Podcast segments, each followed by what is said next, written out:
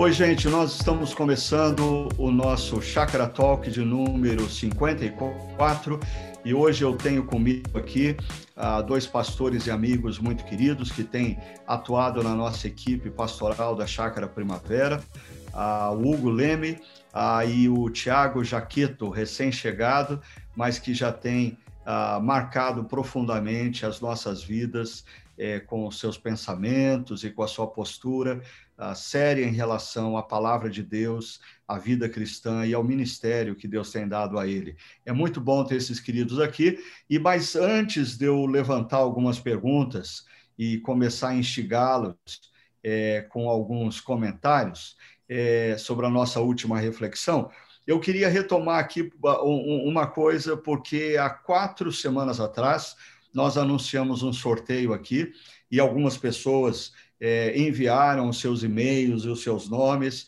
para participarem do sorteio de alguns livros e eu queria anunciar aqui rapidamente os ganhadores desse sorteio. Ah, em primeiro lugar, ganhou a, o devocionário Jornada, a, a versão, a edição de 2021, o Emerson Freitas. Ah, o Emerson Freitas, se ele já tem o devocionário, ele pode falar ah, com o pessoal da nossa a equipe, a gente pode providenciar talvez a troca por algum outro livro para ele. Ah, depois é, ganhou o livro Feito para Adorar, um livro sobre casamento, relação familiar, conjugal, a Bruna Quintino Gonçalves. Então, Bruna, é, o nosso pessoal vai entrar em contato com você ah, para enviar esse livro para você. Ah, o Kennedy Lima, o Kennedy Lima ganhou o livro Igreja, tô fora. Então, é, mesma coisa, Kennedy, o nosso pessoal vai entrar em contato com, com você. E, por final, o Natanael Amaral ganhou o livro A Revisão de Vida. Então, fique ligado aí, ah, nas próximas semanas nós vamos é, fazer mais alguns sorteios de alguns outros livros que você pode ah, ganhá-los para o seu aprofundamento na caminhada cristã, no conhecimento das coisas de Deus. É sempre muito bom ter você aqui com a gente e eu quero ah, incentivar você a compartilhar ah, esse Chakra Talk, esse podcast com seus amigos e parentes. Nós estamos muito empenhados em termos mais pessoas ouvindo, além das nossas mães. A gente sabe que as nossas mães não perdem um podcast.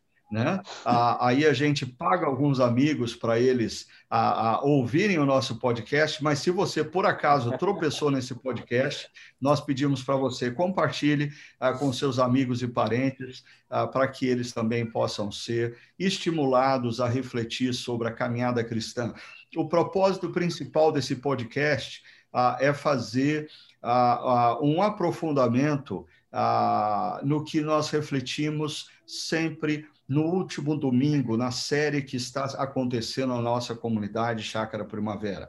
E nós estamos já na, na oitava semana da série Vai Passar conjugando esperança com perseverança. E nós temos trabalhado principalmente uma pauta ali no livro de Hebreus, do capítulo 10 ao capítulo 12. Vamos entrar no capítulo 13 no próximo final de semana, a percebendo como homens e mulheres de Deus no passado conjugaram a esperança com a perseverança em momentos de adversidade, em momentos complexos, em momentos difíceis, como o que nós estamos vivendo nos últimos 12 meses.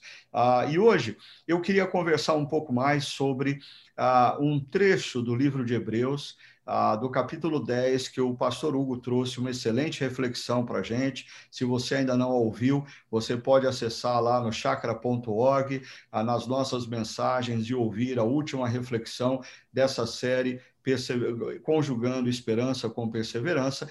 E essa reflexão que o pastor Hugo nos trouxe é, esbarrou ali ah, no verso 24 e 25 de Hebreus 10, aonde o autor chama atenção ah, dos seus ouvintes originais ah, para o fato de que ah, alguns irmãos e irmãs em Cristo estavam deixando de se congregarem, deixando de se reunirem, eles estavam abandonando os encontros públicos ou desprezando o momento de encontro comunitário para a celebração da fé e o aprofundamento na caminhada cristã. Uh, eu queria pedir para o Hugo, Hugo, você poderia falar um pouco mais para a gente, ou talvez nos relembrar, o que de fato estava acontecendo naquele contexto, o que envolvia no primeiro século ah, essa palavra do autor de Hebreus para que os irmãos e irmãs não deixassem ah, os encontros comunitários. Você podia ah, falar um pouquinho para a gente sobre isso, por favor? Claro, posso sim. Primeiramente, é muito bom estar aqui mais uma vez e prazer estar tá podendo conversar com vocês e com esses nossos amigos e amigas que estão nos ouvindo também. Domingo a gente conversou então sobre esse trechinho, né? Hebreus capítulo 10, do verso 19 ao verso 25, onde o autor ele vai dar essa ênfase no final do texto dele, dizendo que é para a gente se manter firme nos encontros. E por que, que as pessoas estavam é, abandonando ou deixando de lado os encontros? O verso 25, vou até ler aqui, ó. Ele diz assim: o autor: Não deixemos de reunir-nos como igreja, segundo o costume de alguns, mas procuremos encorajar-nos uns aos outros, ainda mais quando vocês veem que o dia se aproxima. A ideia aqui do autor, como você já colocou, o termo é não abandonem os encontros, as reuniões, né? A ideia ali de igreja, assembleia, não é meramente igreja como a gente conhece hoje, né? Mas é a reunião das pessoas. E por que, que eles estavam abandonando? Se a gente continuar lendo o, o, o capítulo 10, uh, ah, o autor está dizendo: olha, vocês estão sendo perseguidos, vocês estão sendo oprimidos, vocês estão sendo torturados. E acontece que quando um judeu ele se tornava cristão, ele passava a ser perseguido. Ele não poderia mais frequentar a sinagoga, ele não poderia mais frequentar o templo, porque assim como a gente se lembra do apóstolo Paulo no livro de Atos, eles eram perseguidos, a família era caçada, era torturada, eles eram lançados aos leões, enfim. E eles, ah, nesse momento de conflito, de provação, de, de, de dificuldade, né, de tortura, etc., eles optavam por dizer o seguinte: olha, eu até creio em Jesus, mas eu não quero me assimilar aos cristãos. Eu não vou participar da reunião comunitária. Porque participar da reunião comunitária pressupunha estar disposto a ser perseguido. Pressupunha é, até mesmo colocar sua própria vida em xeque. E o autor está dizendo: ei, é, estar junto comunitariamente é tão importante quanto estar próximo de Jesus. É quase sinônimo.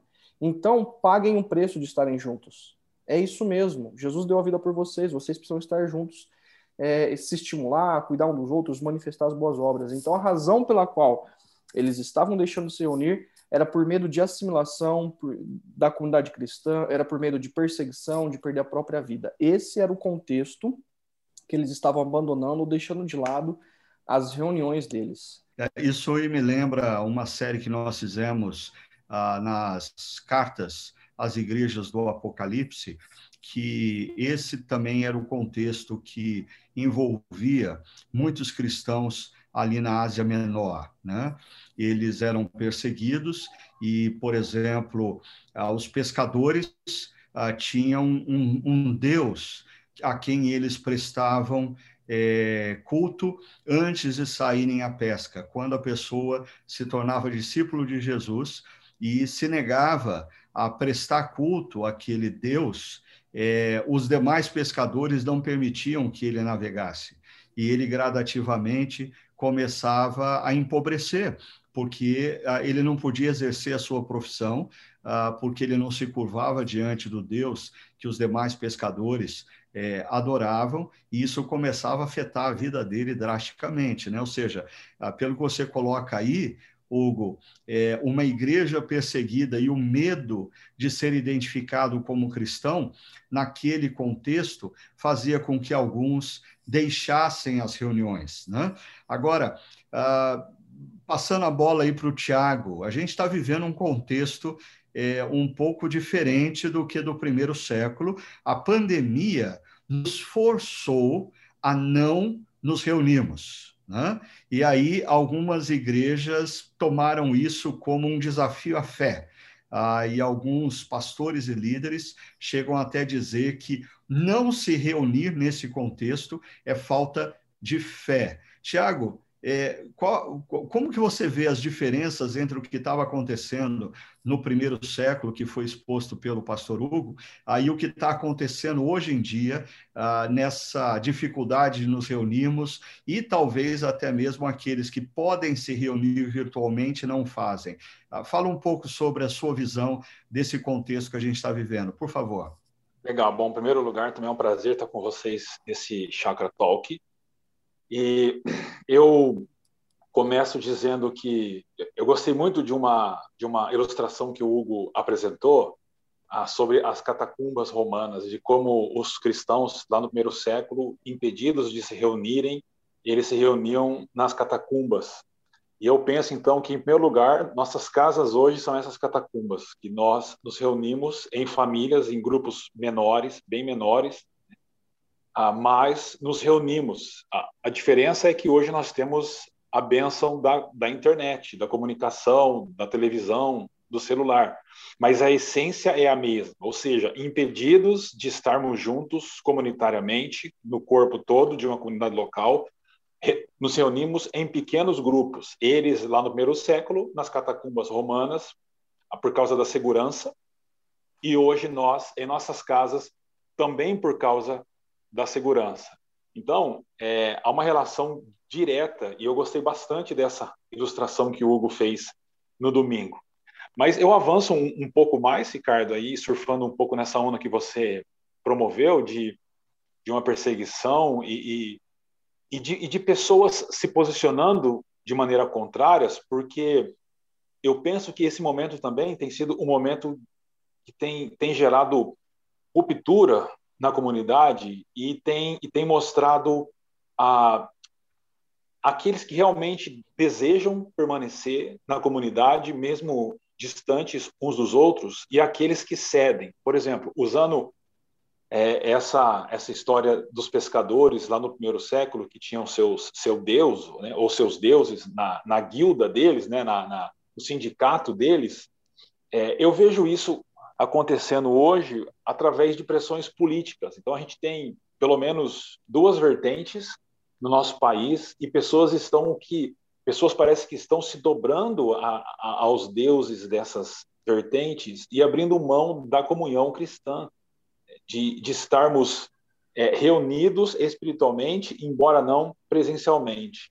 Então, da mesma forma que no primeiro século os discípulos e as discípulas de Jesus tinham esse, esse desafio de se manterem unidos, mesmo diante ah, de impossibilidades de estarem juntos presencialmente, eles se mantinham unidos espiritualmente, se mantendo fiéis a Deus. E nós estamos, assim, em, um, em uma situação parecida, no sentido de que nos mantermos fiéis a Deus é não cedermos a nenhuma dessas, dessas pressões de ambos esses lados, né? É, e nos conectando com a nossa comunidade da maneira de uma maneira segura e como isso é possível. E por isso que entristece muito a gente saber, como como pastor, um dos pastores da nossa comunidade, saber de pessoas que desistiram de estar juntos com a gente, mesmo é, online, porque abraçaram uma uma dessas narrativas falsas, digamos assim, né? É, as pessoas precisam entender que esse é o meio que Deus está nos dando hoje de estarmos juntos e que nossas casas hoje são as catacumbas lá do primeiro século, que nós não podemos desistir, mas como a gente tem tentado ensinar a igreja, nós precisamos é, conjugar esperança com perseverança, ou seja, nos mantermos firmes em nossas casas, seguros, mais conectados à comunidade, de acordo com os meios que nós temos para isso. Tiago, você falando, é, me vem à mente o seguinte: é, a, a, sensação que eu tenho é que a nossa geração, e quando eu falo nossa geração, envolve tanto os meus pais até os meus filhos, né? Eu estou falando da geração num contexto mais amplo, é uma geração que não conhece dor, não conhece sofrimento. Os meus pais, eles não viveram ou não vivenciaram as dores das guerras mundiais eu não vivenciei ah, dores intensas ah, de catástrofes globais, muito menos os meus filhos. E isso me faz lembrar é, quando, logo após a minha conversão, é, um dos livros que me marcou muito é, foi aquele livro do irmão André, Contrabandista de Deus, uhum. que conta a história de um, de um homem, um holandês, que passa a vida contrabandeando Bíblias para dentro é, do, do, da União Soviética, na época, totalmente fechada e avessa a, a qualquer forma de religiosidade, principalmente o cristianismo. E aí, eu me lembro quando o irmão André chegou num grupo de cristãos que se reunia é, escondido ah, no porão de uma casa. Ah, eu não me lembro exatamente o número, mas era um número muito pequeno de pessoas, ah, 10, 12 pessoas. E ele pergunta para essas pessoas ah, o que eles têm estudado. E eles dizem assim: bom, é, nos últimos cinco anos, nós temos estudado as duas páginas da Bíblia que nós temos. Nós só temos duas páginas da Bíblia. E há cinco anos nós lemos em todas as reuniões essas duas páginas e estudamos essas duas páginas. Há cinco anos estudando cinco páginas da Bíblia e aquele grupo se mantinha juntos. E aí, ah, no final da reunião, ele disse: Eu quero orar por vocês. E aí, aquele um, um líder daquele grupo falou assim: Ok, mas nós queremos orar ah, por vocês do Ocidente também, da Europa, Estados Unidos, e envolve também o nosso contexto. Aí ele surpreendeu, ele falou assim: Mas mas como vou, eu tenho que orar por vocês? Vocês estão sofrendo. É por que, que vocês orariam por nós? Ah, e aquele líder falou assim: não, vocês precisam de oração, porque nós conhecemos de maneira muito clara e visível o nosso inimigo, mas vocês não têm noção de qual é o inimigo da fé de vocês. E hoje, lembrando dessa história, ah, eu acho que o inimigo da fé no mundo ocidental, no nosso mundo capitalista, é o prazer, é a comodidade, e nós não nos apercebemos o quanto essa pandemia é, é, nos testou nesse aspecto. E quando eu comparo a nossa dor de ter que acompanhar é, momentos de adoração, momentos de reflexão, com excelentes mestres e professores sobre os mais variados temas, e, e as pessoas, usando a terminologia de Hebreus, as pessoas desmaiando diante disso, não perseverando, quando eu comparo com o sofrimento daqueles doze irmãos que por cinco anos liam e refletiam sobre duas páginas da Bíblia, ah, eu acho que nós precisamos pedir a Deus perdão. Pela Orar nossa... de vergonha. É verdade. Assim, nós, quando nós comparamos no, o nosso momento com o momento de outros irmãos e irmãs que já viveram na história, é, não é justo a gente falar que esse nosso momento está sendo difícil. Né? É, nós temos, muito pelo contrário, eu diria que talvez esteja sendo mais fácil do que em outras épocas eu ligar minha televisão e assistir, participar do culto no sofá de casa, tomando um cafezinho, dizer que isso é difícil a ponto de eu falar assim: não, eu cansei, eu não vou caminhar mais nesse modelo. E se nós tivéssemos uma real perseguição, como no século I, ou se nós vivenciássemos a realidade daqueles irmãos que viveram no contexto do comunismo, ou até mesmo aqueles que hoje estão debaixo dos regimes islâmicos. Né? Ah, eu queria voltar aqui ao texto para provocar vocês numa coisa. É, eu fiz menção do verso 24 e 25, e vocês ah, reenfatizaram isso ah, esse, esses dois versos, o, o, Hugo, na reflexão, ele até enfatiza os verbos desse, desses dois versos, né? diz: pensemos em como ah, motivar uns aos outros. E aí aparece duas práticas: a prática do amor e a prática das boas obras. E aí, e não deixemos de nos reunir como fazem alguns, mas ah, encorajemo-nos mutual, mutual, mutuamente. É, é, interessante porque o verso 24 e 25 repete essa ênfase do encorajamento mútuo.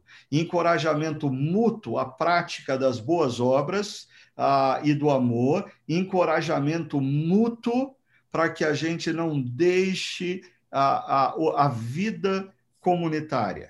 Uh, pergunta: como que vocês acham que igrejas nessa pandemia se saíram nesses, nesse duplo desafio uh, de se encorajarem mutuamente a prática do amor e das boas obras e se encorajarem mutuamente a não abandonar a vida comunitária? De maneira geral, como as igrejas brasileiras se saíram nesse desafio? Bom, de maneira geral, eu acho que foram mal. Mal nesse desafio, porque simplesmente é, ecoaram o, o individualismo dos nossos dias e perderam a possibilidade, a oportunidade de reforçar o que a, a, comunidade cristã é além templo. Porque o individualismo a, abraçado por muitas igrejas faz com que muitas comunidades reforcem o templo dentro do é, o tempo dentro do templo, né, dentro de um prédio, e aquilo é a comunidade. Fora dali, não há comunidade.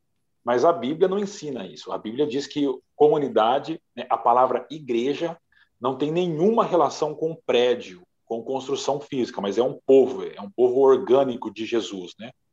Então, eu diria que, no geral, as, as igrejas se saíram mal ah, porque simplesmente ecoaram um individualismo que já, já existia e a pandemia deu a oportunidade de tentar reverter isso, de ensinar uh, de maneira contrária, mas uh, muitos optaram simplesmente por promover aquilo que já existia. E acho, essa é a minha avaliação. Posso colaborar? Eu acredito também que, que, no geral, quando nós olhamos para aquilo que a mídia ela acaba sendo divulgado de fato, acaba sendo a maior parte, né? Ah, é, é, muito triste, na minha opinião. Me parece que aquilo que nós compreendemos biblicamente é, é misturado com viés político. É a minha leitura. Isso me entristece muito, porque nós não, não somos chamados para abraçar viés político, nós somos chamados para abraçar o reino. Então, ora a gente concorda com o momento que a gente está vivendo em relação ao, ao, viés político, ora a gente tem que apontar é, os defeitos, as falhas e agir contra, inclusive como voz profética. E me, me parece que houve uma grande polarização. Ao invés de nos estimularmos mutuamente a prática do amor das boas obras e nos incentivarmos dentro de cada contexto é, por exemplo, igrejas em, em, em, centros rurais ou etc., onde demorou para a pandemia chegar, ok, naquele, naquele contexto era uma forma como talvez a igreja seria possível se portar, mas em grandes centros urbanos não. E a gente percebe assim um, um, um eco né, de igrejas colaborando para o avanço da Covid. Então, é, eu, eu, concordo com o Tiago, mas existiram também igrejas que nesse momento, por exemplo, abraçaram sim aqueles que estavam necessitando em suas comunidades, é, sustentando, apoiando a, a, a, em ajudas, na, na, ajuda emocional, financeira, até bairros, né? pessoas que necessitavam, né, especialmente no ano passado, de auxílio tiveram, mas é, isso foi o mínimo que eu vi.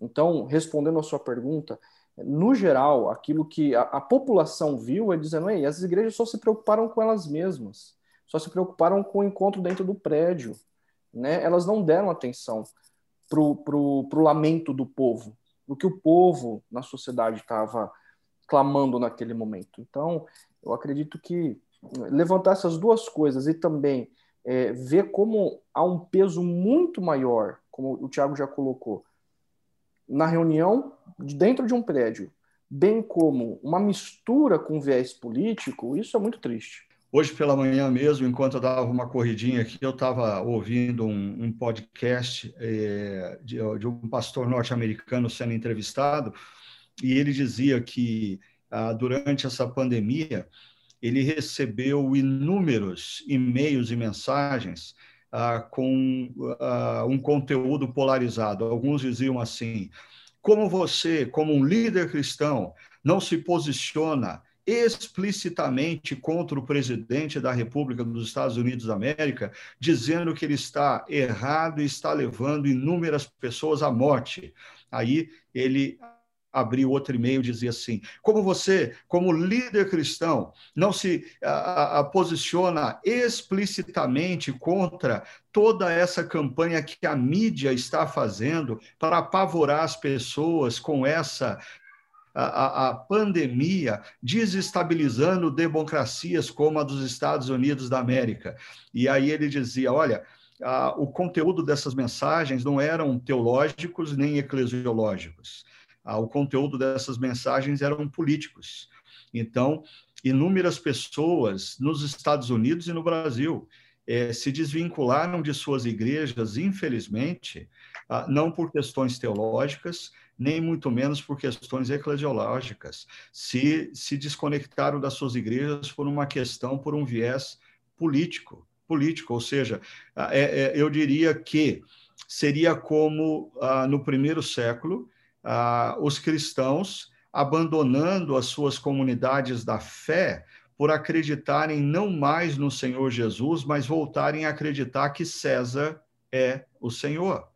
Então, politicamente, alguns cristãos uh, voltaram a acreditar que o Senhor é César, o Senhor não é Jesus, seja nos Estados Unidos, seja em outros países espalhados pelo mundo. Agora, uh, vocês é, falaram sobre essa questão do templo, né? E, e, e o, o, Hugo, na última reflexão, ele, ele aponta para o fato é, de que nós temos hoje é, essa polarização em torno do templo. E aí ah, surgem os desigrejados, aqueles que não estão mais conectados a uma comunidade local, ah, isso não diz respeito ao templo, mas aqueles que são super igrejados e que confundem a igreja com um prédio físico, com o templo. É, como que ah, cristãos que estão nos ouvindo no nosso podcast poderiam evitar esses dois equívocos? Como que eles podem fazer uma autoavaliação e tomar cuidados para não se tornarem desigrejados, errando ao se desconectarem de uma comunidade local ou super igrejados, supervalorizando o templo? O que, que vocês poderiam dizer para nos ajudar nessa caminhada? Bom, a, minha área é mais é, bíblico-exegética, então eu vou por esse caminho. Primeiro, com relação aos desigrejados, o Hugo chamou a minha atenção para o texto que ele pregou, e é interessante como que o autor do texto caminha. ele começa dizendo que nós precisamos ter plena confiança para entrar no Santo dos Santos, e o Hugo explicou bem para nós o que é o Santo dos Santos. Se você que está nos ouvindo não sabe, dá uma volta na mensagem lá que você vai entender. Mas ele, ele, ele, ele diz que nós temos essa plena confiança para estar entrando, seria uma tradução mais literal, no Santo dos Santos, e ele constrói dizendo que é Jesus que abre esse caminho, sim, mas isso se concretiza, essa entrada no Santo dos Santos, se, se concretiza na comunidade. Não é a comunidade que nos dá a entrada ao Santo dos Santos, é Cristo, né? Ele diz isso nos versículos seguintes. Mas a entrada no Santo dos Santos se concretiza quando nós estamos na comunidade. E ele faz isso usando é, alguns particípios no texto é, bíblico que o, que o Hugo pregou. Ou seja, para os desigrejados, não existe fé cristã seguir Jesus sem comunidade. Isso é uma aberração bíblica que não tem nem pé nem cabeça, porque participar em Jesus e estar no Santo dos Santos, que era o lugar do sumo sacerdote, e todos nós hoje somos sacerdotes de Deus, né? Santos, é, é estar em comunidade. Esse é o ponto. Para os super igrejados, e eu aqui posso dizer para vocês historicamente eu já tive muito problema com isso, porque isso é muito forte, principalmente naquele pessoal mais antigo que entende que o templo é a casa de Deus. Eu tive sérias discussões com pessoas que eu chamava para orar na igreja e diziam assim: vamos orar. Senhor, muito obrigado por estarmos em tua casa. E eu me debatia de ouvir aquilo lá. Eu diria o seguinte: o Hugo também falou isso na mensagem. Quando Deus institui a sua presença entre o povo de Israel, era um tabernáculo móvel, ou seja, ele ia junto do povo, né? O povo ia atrás da presença de Deus. Quando Deus vai instituir um templo através das mãos de Salomão, quando Salomão constrói o templo e ele vai orar a, a oração de dedicação, quem lê com atenção a oração vai perceber que Salomão nunca fala que Deus está no templo. Ele fala que o povo encontraria Deus no templo. O templo era um lugar de encontro, não de habitação. Encontro. Então ele diz: quando o povo sentir fome, quando o povo pecar e se voltar para essa casa, que dos céus o Senhor ouça. Deus, Deus não está no templo. Mas, Tiago, peraí, Quando você está mexendo, peraí, Tiago, você está mexendo muito com a minha cabeça. Eu sempre, desde pequenininho, na escola bíblica unical, eu aprendi que aquela era a casa de Deus. A imagem que eu tinha quando eu era criança era que quando a nossa família, meu pai era diácono na igreja, às vezes ele estava escalado para fechar a, a, a igreja como sinônimo de prédio, né? Uhum, é, fechar uhum. a igreja.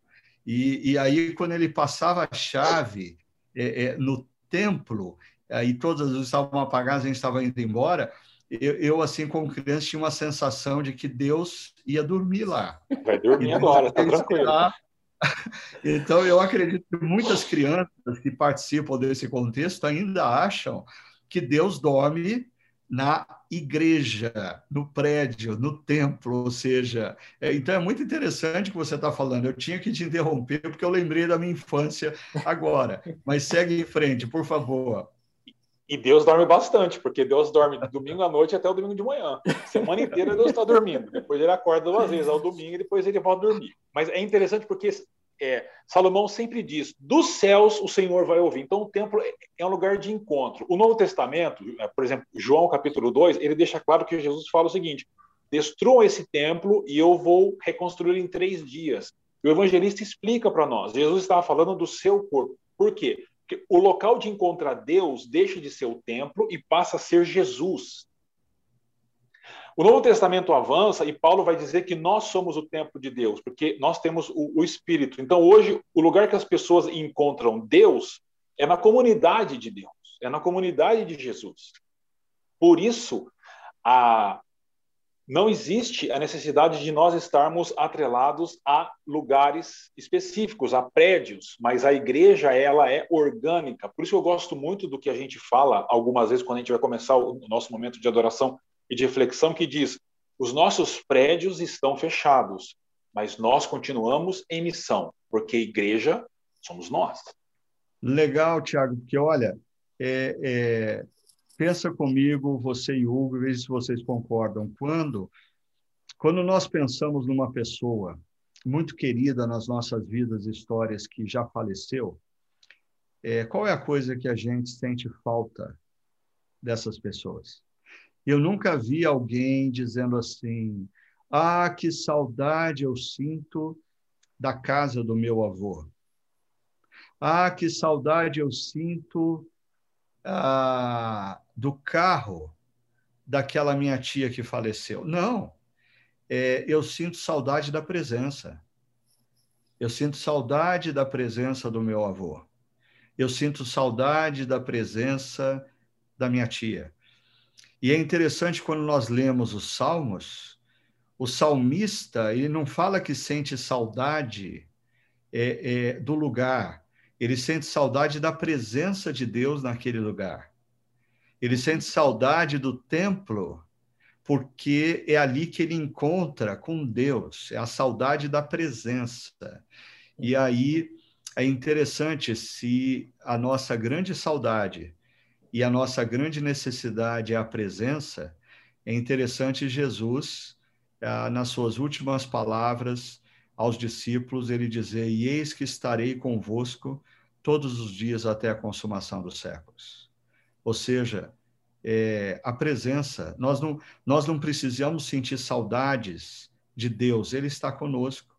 E às vezes eu vejo pessoas dizendo assim: ah, pastor, eu tenho saudade do nosso prédio, do nosso espaço físico. Né? Eu diria, não, eu tenho saudade das experiências que nós vivemos diante de Deus naquele espaço. Mas talvez daqui a cinco anos eu vou ter saudade das experiências que nós vivemos com Deus enquanto nós estávamos dispersos assistindo os cultos uh, de maneira online. Uhum. Então, é, é, é, é, muito importante a gente perceber essa questão de que, porque é, é, é muito forte na mentalidade dos evangélicos que vem do catolicismo romano, que tem essa ideia forte do templo, né? É muito difícil, às vezes, a pessoa perceber que quando nós lemos a Bíblia, a questão não é o lugar, a questão é a presença. É, é a presença de Deus. Né? Tanto que isso me lembra, na história dos patriarcas, é, experiências na qual, nas quais, diante de da constatação da presença de Deus num lugar, eles constroem um altar. Mas não é o altar que traz a presença, é a presença que gera o altar.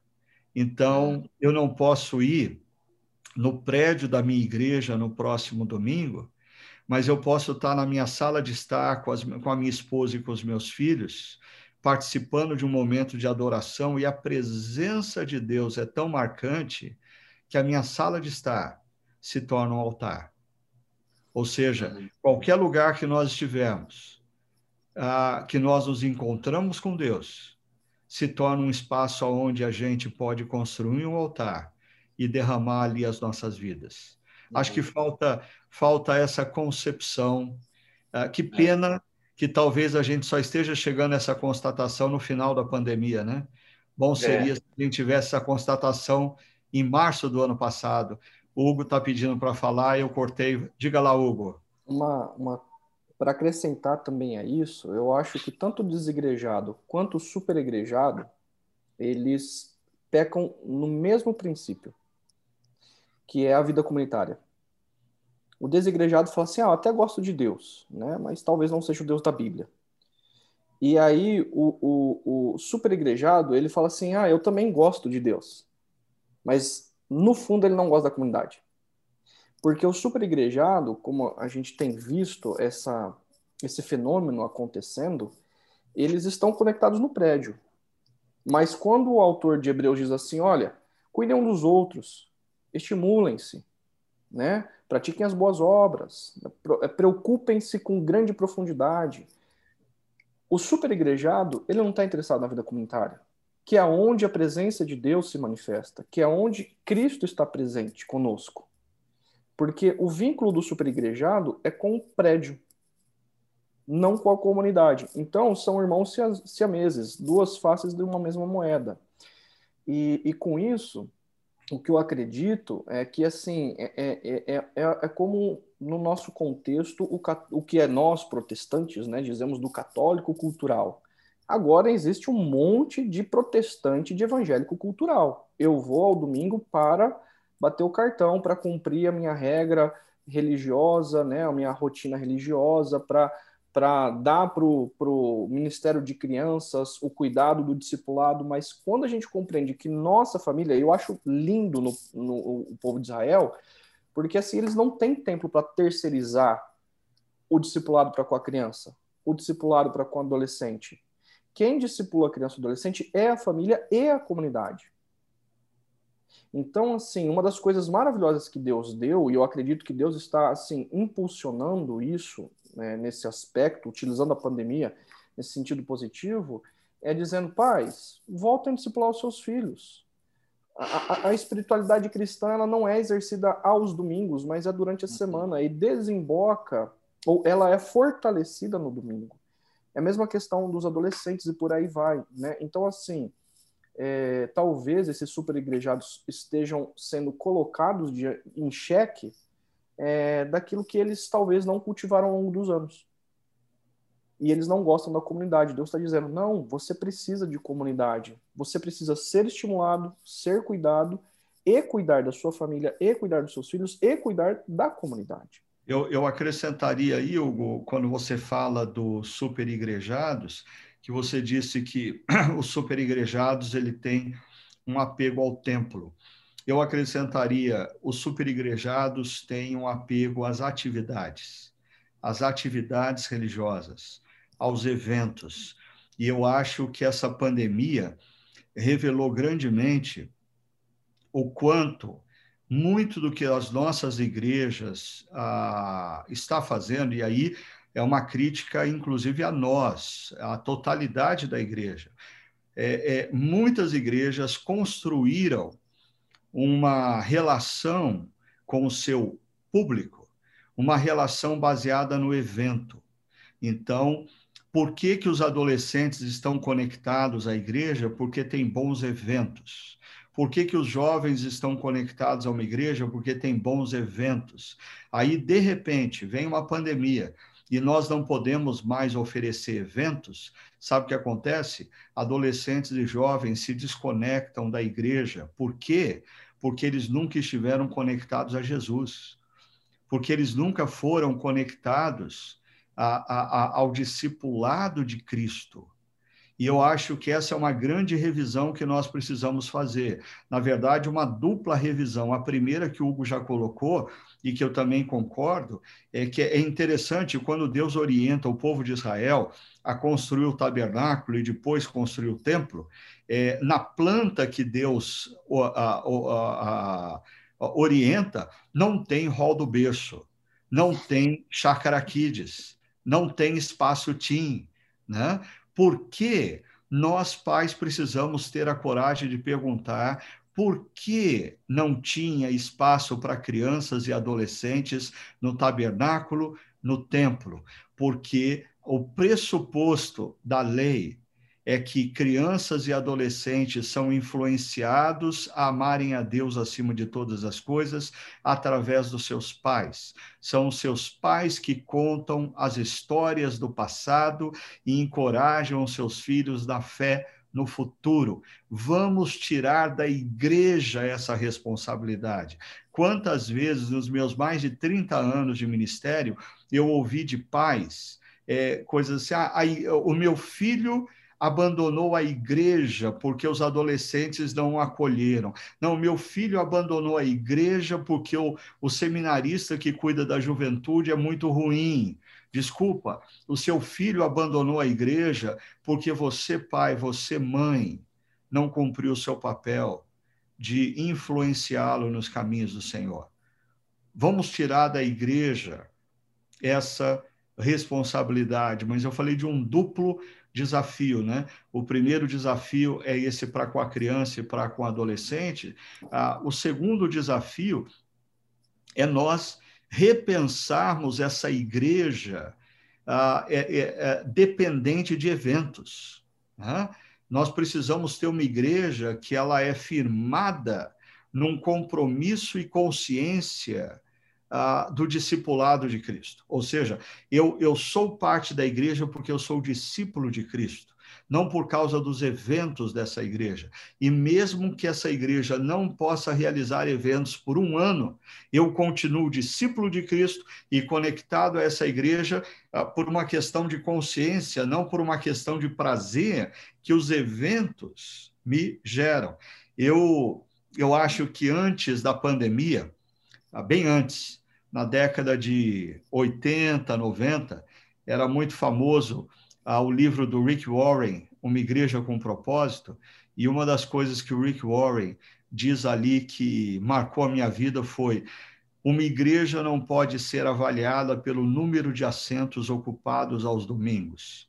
Uma igreja tem que ser avaliada pelo número de discípulos comprometidos com a missão de Cristo de segunda a sábado. Ok? Isso foi antes da pandemia, aonde nós comparávamos as nossas igrejas com assentos ocupados de domingo. Aí veio a pandemia e vieram as lives e vieram os cultos online e aí a, a disputa foi por se tornar a igreja mais influente. E eu diria que se o Rick Warren tivesse escrevendo o livro dele hoje, ele diria: ah, uma igreja não pode ser medida pela a influência que ela tem sobre seguidores no Instagram, Facebook ou YouTube. Uma igreja tem que ser medida pela capacidade dela gerar discípulos.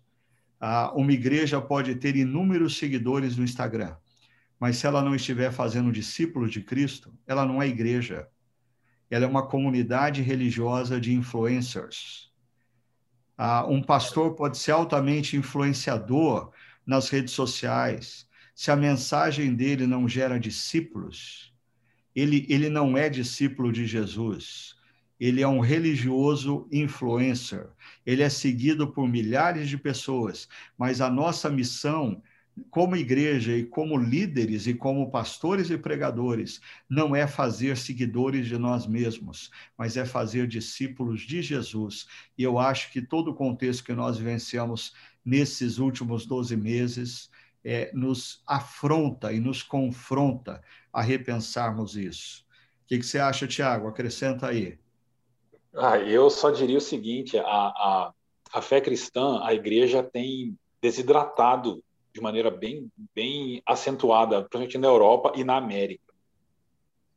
Eu fico pensando qual é a relação dessa, desses, dessa mentalidade super igrejada com, com esses problemas que o cristianismo enfrenta hoje. E, e a, minha, a minha tese seria de que há uma relação direta entre essa mentalidade centro é, templo centrada ou super igrejada que foi a que o Hugo usou na mensagem com os problemas e, a, e, e, a, e o decréscimo da fé cristã e, das igrejas nesses dias. E é interessante que você está falando, porque o Tim Keller escreveu um livreto agora falando como que nós alcançamos o Ocidente de novo. Né? Que o cristianismo um dia alcançou o Ocidente. E ele traz alguns passos para isso, na percepção dele. E um dos que mais me chamou a atenção foi que os cristãos precisam aprender ou reaprender a viverem missionalmente, ou seja, a viverem suas vidas, trabalharem, estudarem, se relacionarem como seguidores e seguidoras de Jesus. Só que para isso você tem que entender que a sua fé não está atrelada ao templo, né? mas você é o templo, você é o altar de Deus. Por isso é, é urgente nós retomarmos essa mentalidade. E aí eu, eu entendo que é muito triste de ouvir tudo isso, né, de que as pessoas estão se desengajando. Mas, por outro lado, é uma oportunidade muito boa que nós temos para repensar pessoal, familiar e comunitariamente. Porque Israel confundiu o templo. Ao invés de entender que era só um lugar de encontro, ele começou a tratar o templo realmente como a casa de Deus, e aquilo ganhou pompas religiosas. E o que Deus fez? Permitiu com que Nabucodonosor destruísse o templo. E aí eles foram cativos, né? E, por exemplo, o texto de Ezequiel é esquisito, começa com uma visão estranha, mas o que o profeta está dizendo é o seguinte: o templo está destruído, mas eu estou com vocês aqui. Hum. E eu acho que a gente precisa ouvir isso de Deus para retomar e voltar a sermos aquela fé vibrante do dia a dia, missional, de discípulos e discípulas que se reúnem, sim, quando possível, né, aos domingos, mas aquilo é só um momento, mas a nossa fé é vivida dia a dia em todos os lugares em que nós é, estamos. Então, a nossa versão, o nosso slogan, versão Ezequiel, seria: os nossos prédios estão fechados, mas Deus continua presente conosco, onde quer que a gente esteja engajado na missão certo? Sem dúvida, sem dúvida. É, eu acho que ah, essa é muito interessante, Tiago, essa visão que você traz de que Deus envia Nabucodonosor para destruir o templo, porque o templo havia se tornado uma verdadeira idolatria para o povo. Ou seja, quase que é, o, o povo confundia a pessoa de Deus com o templo com Exatamente. tempo. Né? Uhum. E, e talvez a gente tenha que repensar toda a nossa caminhada de fé, porque é, às vezes a gente confunde é, Deus com três grandes paradigmas da vida religiosa: o templo, o dia e o sacerdote. Né? É o templo, o dia e o sacerdote. O templo o local, o dia, o domingo sagrado, não importa o que eu faço de segunda a sábado, mas de domingo eu vou à casa do Senhor, uhum. o templo, e o sacerdote. O sacerdote é aquele que a gente espera que nunca fale, aquele uhum. que está acima de tudo e de todos, aquele assim que ah, o, o, o, púlpito é mais alto porque ele está num degrau mais elevado da espiritualidade, né? É. Ah, e, e, essas são as três coisas que eu creio que para a gente desenvolver uma fé saudável, a gente tem que repensar, que são paradigmas que nos impedem de viver uma fé bíblica e um discipulado saudável em Cristo Jesus. Né? Agora, a, a gente estava falando dos desigrejados e dos super igrejados. É, vamos falar agora ah, daquela turma que apesar de toda essa confusão, essa polarização política, ah, silenciosamente continuam firmes, engajados ah, nos encontros de adoração e reflexão, nos grupos pequenos, contribuindo financeiramente. O texto de Hebreus fala sobre é, a gente se encorajar às boas obras e as práticas de amor. E nós vimos aí ao longo desses 12 meses, ah, pelo menos duas ou três campanhas que nós fizemos para atender pessoas carentes, atender pessoas que estavam sofrendo na região norte do país. É, e, e, e, nós temos pessoas que ah, silenciosamente estão conjugando esperança com perseverança e estão encorajando uns aos outros a prática do amor e das boas obras e não estão abrindo mão da possibilidade de estarem comunitariamente uh, exercitando a comunidade, mesmo que online. Vocês têm percebido e notado essas pessoas queridas por aí? Eu tenho, e eu quero dizer que não são poucas talvez o pessoal, como você disse, né, de maneira assim, humilde, silenciosamente estão conjugando isso, né? Talvez os super igrejados aí, no, de maneira macro, fazem mais barulho, mas eu digo que há muitas pessoas da nossa comunidade estão sim é, conjugando esperança com perseverança de maneira silenciosa. E a gente tem que exaltar isso sim, porque olha, é a maioria, eu acredito. E com isso, eu vou dar um, um, um exemplo. Existe uma pessoa da nossa comunidade, líder de determinado ministério, e essa pessoa ela faz questão de é, tempos em tempos entrar em contato com cada pessoa do ministério dela para saber como é que tá, para saber como é que tá a família, para saber como é que tá a, a, a, vida emocional, a saúde, as finanças. Tem gente que assim é, tem passado por dores, lutos, dificuldades e o grupo pequeno tem se tem, assim abraça aquela pessoa naquele momento de dor, né? Por mais que assim nós tenhamos dificuldade, agora a, a pandemia aí tá, tá apertando de novo, né? A gente na questão de, de da não flexibilização, né? Mas do enrijecimento, é, mas apesar disso, essas pessoas elas continuam sim se fortalecendo no relacionamento. Eu, eu, acompanho grupos pequenos assim, o pessoal manda texto bíblico, o pessoal manda piada, o pessoal sim. chora junto. É uma coisa bela, porque assim é silencioso e a gente precisa divulgar isso.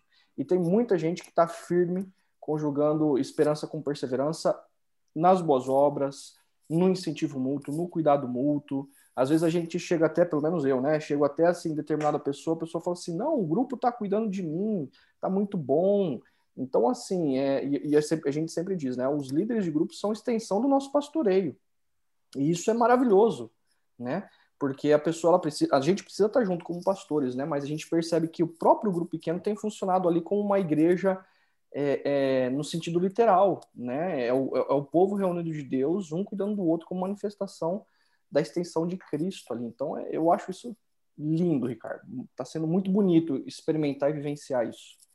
E qual tem sido a sua experiência nesse sentido, Tiago? Porque o ano passado, quando a pandemia começa, você estava numa outra comunidade cristã, irmã aqui da cidade de Campinas. Agora, esse ano, você está caminhando e, e, conhecendo as pessoas ah, no contexto da Chácara Primavera, qual tem sido a sua experiência em identificar pessoas que silenciosamente ah, estão conjugando esperança com perseverança?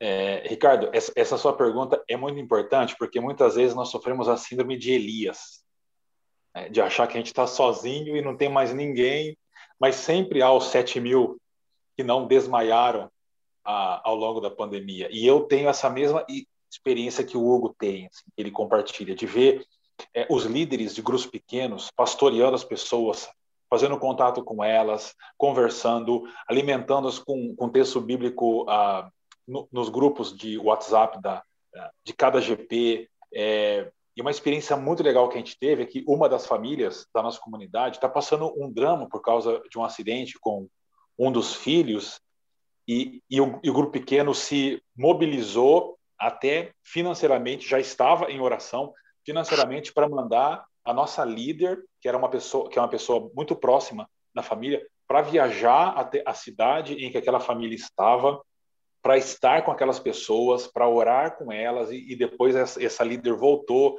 compartilhou com o grupo pequeno e, e essa família que está passando por esse tempo difícil tem falado, tem testemunhado como eles estão se sentindo suportados por essas pessoas que continuam se relacionando com Jesus, com a comunidade, né? como disse Hugo, conjugando esperança com perseverança ao longo desse tempo. E como líder de grupo, de supervisor de, de, de grupos pequenos e, e pastor, eu posso dizer que isso enche o coração de alegria. Muito bom, gente. A gente está caminhando aqui agora é, para o final desse podcast. E no próximo final de semana a gente caminha para o final dessa série uh, de mensagens Vai Passar, conjugando esperança uh, com perseverança. A gente vai estar conversando um pouco sobre Hebreus capítulo 13, algumas últimas recomendações que o autor de Hebreus dá àqueles cristãos que viviam um momento de adversidade, estavam flertando com o desânimo, e por isso ele escreve a carta convidando-os a, a resgatarem o foco na caminhada cristã em Cristo Jesus, relembrando-os quem é Cristo Jesus e convidando-os a práticas a, comunitárias, a fim de se fortalecerem mutual, mutualmente nessa caminhada. Então, se você quer participar com a gente, sinta-se convidado para no próximo domingo, às 10 horas da manhã, a estar conosco no chakra.org. E eu queria terminar, Tiago e Hugo, é, só lembrando para os nossos ouvintes ou aqueles que estão nos assistindo, é, algo que foi falado, acho que pelo Tiago, sobre a necessidade de nós sermos missionais. E a gente não para para pensar o quanto essa oportunidade de convidarmos amigos, amigas e parentes para um culto online é altamente missional. Eu ouvia nesse podcast hoje pela manhã e o sujeito fazia o seguinte exercício. Ah, você, assim, um exercício absurdo, mas só para a gente entender a importância é, é, do encontro online. Ah, o exercício que ele fazia era o seguinte: imagina que você e a sua esposa estão uh, ponderando sobre buscar uma religião e vocês começaram a conversar sobre, quem sabe, o islamismo. Ah, mas será que o islamismo? E a pergunta que ele levanta é: o que faria você ir numa mesquita? Seria o fato dela mudar de nome, ela mudar a placa, ela mudar o logo, ah, ela pintar o, prédio onde ela se reúne, a ela se tornar visualmente mais jovem. E ele diz: não, se você estivesse flertando com a possibilidade de frequentar o islamismo, a primeira coisa que você e a sua esposa iam fazer era entrar na internet e começar a assistir às reuniões online. Então, eu queria terminar convidando você a convidar os seus amigos, amigas, parentes, nesse momento, a estarem conosco no próximo domingo, às 10 horas da manhã, no chakra.org, porque esse, essa é uma atitude altamente é, missional nesse momento que a gente está vivendo. Não perca essa oportunidade, tá bom? Eu quero agradecer a presença aí do Hugo, uh, do Tiago. Muito boa conversa, sempre muito gostoso bater papo com vocês aqui e, e trocar experiências. Eu acredito que vocês que estão nos ouvindo também cresceram imensamente. Aí, uh, semana que vem a gente está de volta com mais um Chakra Talk. Deus abençoe cada um de vocês.